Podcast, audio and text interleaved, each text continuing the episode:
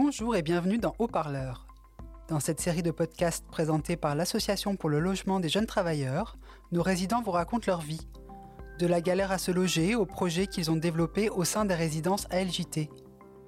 Car si comme eux vous avez entre 18 et 32 ans, vous êtes jeune actif en début de parcours professionnel, vous êtes étudiant-étudiante, sachez que la LJT vous accueille, vous loge et vous accompagne.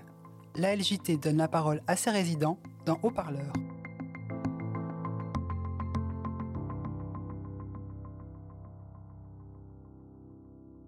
Dans cet épisode, on reçoit aujourd'hui Sofiane Vincent. Bonjour. Bonjour.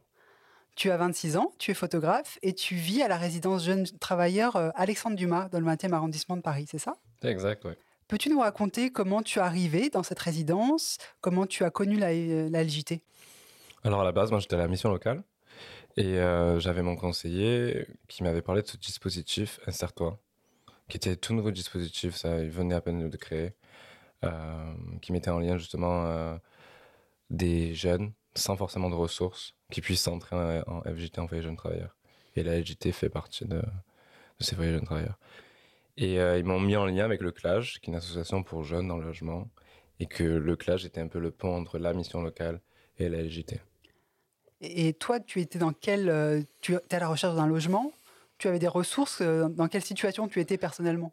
Pour Bah, non, j'avais pas de ressources. Ce qui était drôle, c'est que j'étais du coup en sous-location pendant des mois, euh, mais c'était pas une très bonne situation.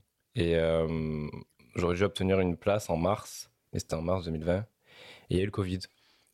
Donc du coup, en fait, tout a été gelé ou quoi. Et euh, j'étais un peu à la rue pendant cette période, pendant le Covid, tout ça, parce qu'avec ma sous-loc, ça s'était mal passé.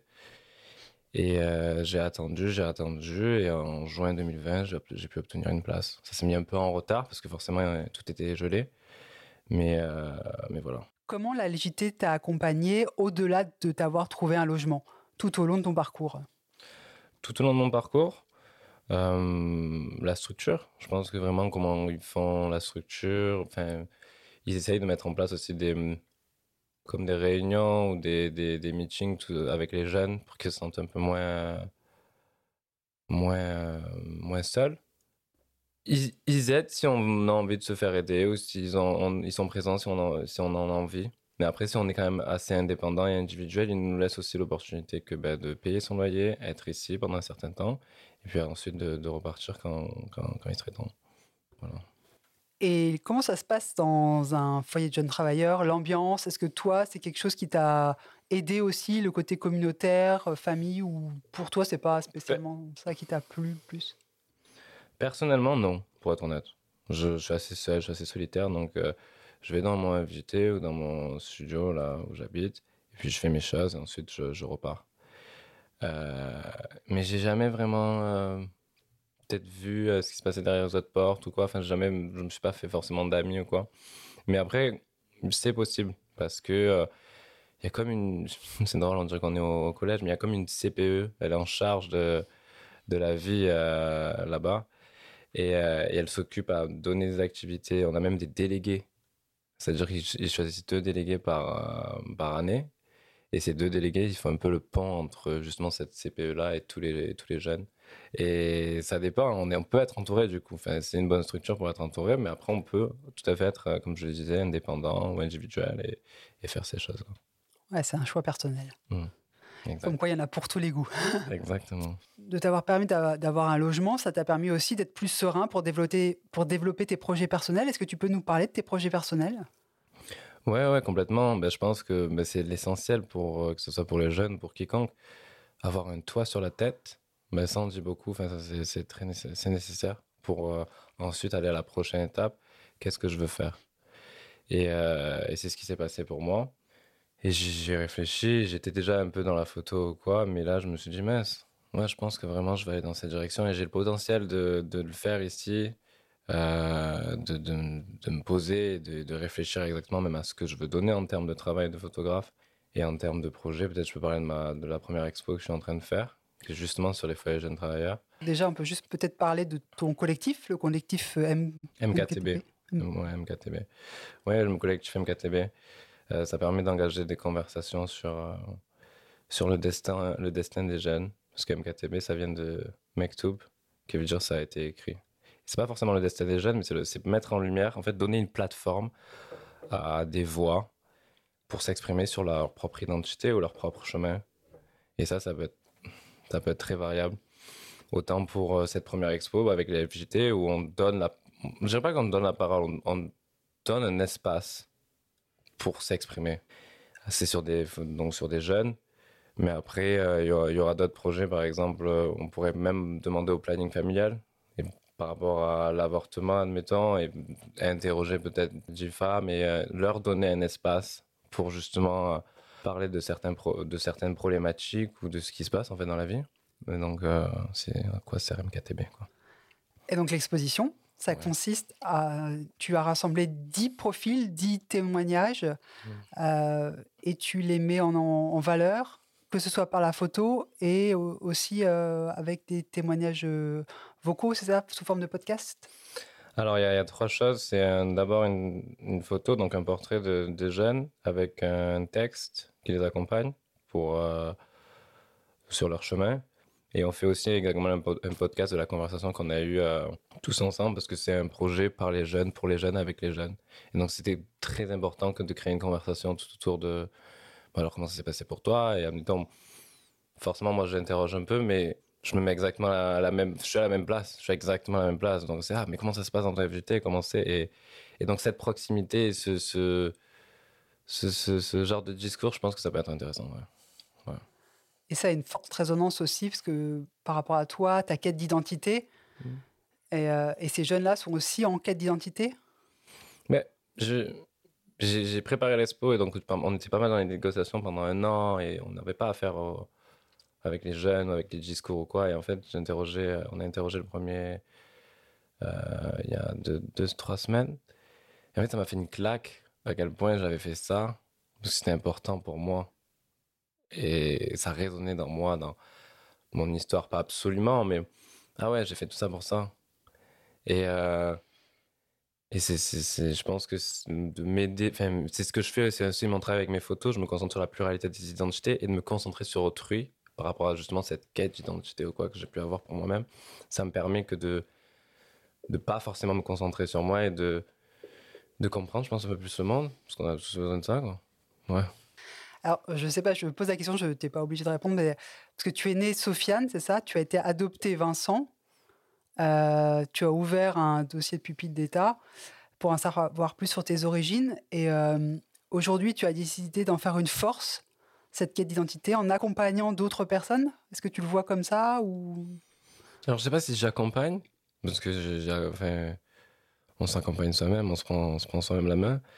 Mais euh, mais ouais, mais si on peut éclairer ou si on peut, si on peut comprendre un peu plus ce monde qui nous entoure pour nous comprendre nous-mêmes, je pense que c'est essentiel. J'ai pas, pas eu un discours comme j'ai dans ma tête à mon sujet parce que je savais pas que ça existait. J'ai découvert mon histoire. Et, euh, et si on peut avoir un peu des témoignages, que ce soit, ben, admettons, mon histoire ou celle des autres, ça pourrait permettre justement à, se comprendre un peu plus ou être dans l'acceptance. Et pour répondre, parce que ouais, je suis né Sofiane après, euh, je me suis appelé pendant 20 ans Vincent. Je savais pas que je m'appelais Sofiane. Et du coup, après, j'ai ouvert mon dossier et euh, il y avait Sofiane, il y avait le nom de ma mère et toute ma femme. Enfin, il y avait, il y avait tout. C'était complet. Et euh, c'était un peu une claque. Mais j'ai décidé de remettre Sofiane avant Vincent et d'en faire un prénom composé. Parce que je peux pas ignorer Vincent. En même temps, c'est Sofiane et, et j'ai des attaches aussi maintenant par rapport à ça. Donc, ouais, Sofiane, Vincent, Sofiane, Sofiane, Vincent. tu es les deux. Exactement. Avec ce projet, euh, tu as aussi la volonté de mettre en avant les, structures euh, qui t'ont permis de sortir de la rue et de construire un avenir. C'est pas juste que les, euh, les, jeunes travailleurs aussi, il y a cette double volonté. Ben justement, parce que je suis passé par là et que j'ai, quand je suis arrivé à la mission locale pour la première fois, c'était un peu la, l'école de la seconde chance, de la dernière chance. Je savais pas comment, comment réagir exactement. Je savais pas exactement ce que c'était aussi. Et, euh, et le constat, c'est que ben, j'ai pas mal été aidé. Et il faut le reconnaître. Je pense que je, je pourrais pas avoir le, le, potentiel de tout ce que je fais maintenant, ou même la tête, si j'avais vraiment pas eu ces, ces aides-là. Et donc, oui, c'était de mettre en, en, lumière le chemin de certaines personnes, ça c'est certain. Mais je voulais aussi éclairer sur ben, comment ça marche et, et, justement donner le potentiel. et regardez, euh, ça s'est passé comme ça pour eux. ils ont eu des aides aussi euh, avec ces structures-là et tout. Donc, n'ayez pas peur d'y aller. Et au contraire, allez-y, ça peut vous aider. Et donc, c'était très important que, ouais, de mettre en, lumière et aussi de, d'aider à faire comprendre un peu plus ces structures jeunes qui font au final un très bon travail, je trouve. Voilà. Oui, que c'est pas parce qu'on a besoin d'aide à un moment donné qu'on peut pas ensuite s'en sortir et briller et, faire des super choses. J'espère. Ouais. Quand, tu veux nous dire un petit peu aussi euh, sur l'exposition, quand elle aura lieu, euh, où ça va se passer? Alors, c'est une exposition itinérante euh, qui aura lieu entre le 20e et le 11e, parce que c'est là d'où viennent les structures par lesquelles je suis passé notamment.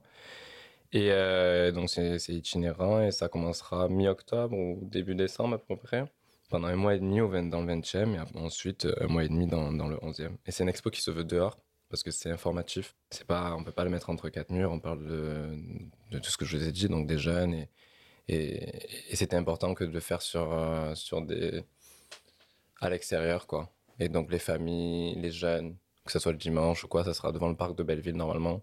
Au moins ils pourront, euh, ils pourront passer, regarder ben, ce qui s'est passé, ce qui se passe et comment ça marche. Et avec un QR code, c'est ça pour le podcast Exactement, un QR code. On est en 2022, ça y est. Pour toi, tu es pas très loin du départ, hein, du, de la résidence à LJT. Comment tu envisages ce départ et, euh, euh, plus généralement ton avenir professionnel? Alors, je, remercie encore une fois que ce soit la LJT ou par quoi je suis passé. Mais après, on grandit tous et euh, il, faut, il faut passer à la prochaine étape. Donc, je suis très content que d'être passé par là. J'y suis encore d'ailleurs.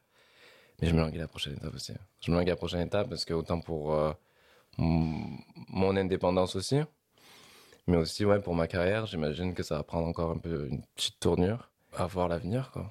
Mec, tout, je sais rien. Mais tu, l'avenir, tu, tu l'envisages sereinement Je suis quelqu'un de stressé. Donc sereinement, ce serait pas exactement le mot. Mais oui, ça va bien se passer. Mais la légité t'accompagne sur ce, cette transition aussi? Ils peuvent nous accompagner. Oui, oui, oui. Après, moi, j'ai vraiment affaire au CLAGE, l'association pour les jeunes. Et parce qu'ils s'occupent aussi de, de l'après euh. Mais, euh, mais oui, mais je suis aidé clairement pour, euh, pour sortir de, je dirais pas de cette situation, mais pour aller à la prochaine étape. Vraiment, on est, on est aidé. C'est une structure qui aide quand on y entre, mais jusqu'à la fin. Ils peuvent pas nous lâcher comme ça. Et... Donc, ouais. Merci Sofiane Vincent d'avoir euh, participé à ce podcast. Nous te souhaitons le meilleur pour ton exposition et pour la suite de ta carrière de photographe. Merci beaucoup. Merci. Retrouvez nos actus sur notre site internet www.ljt.com et sur nos réseaux sociaux Instagram, Facebook, Twitter et LinkedIn.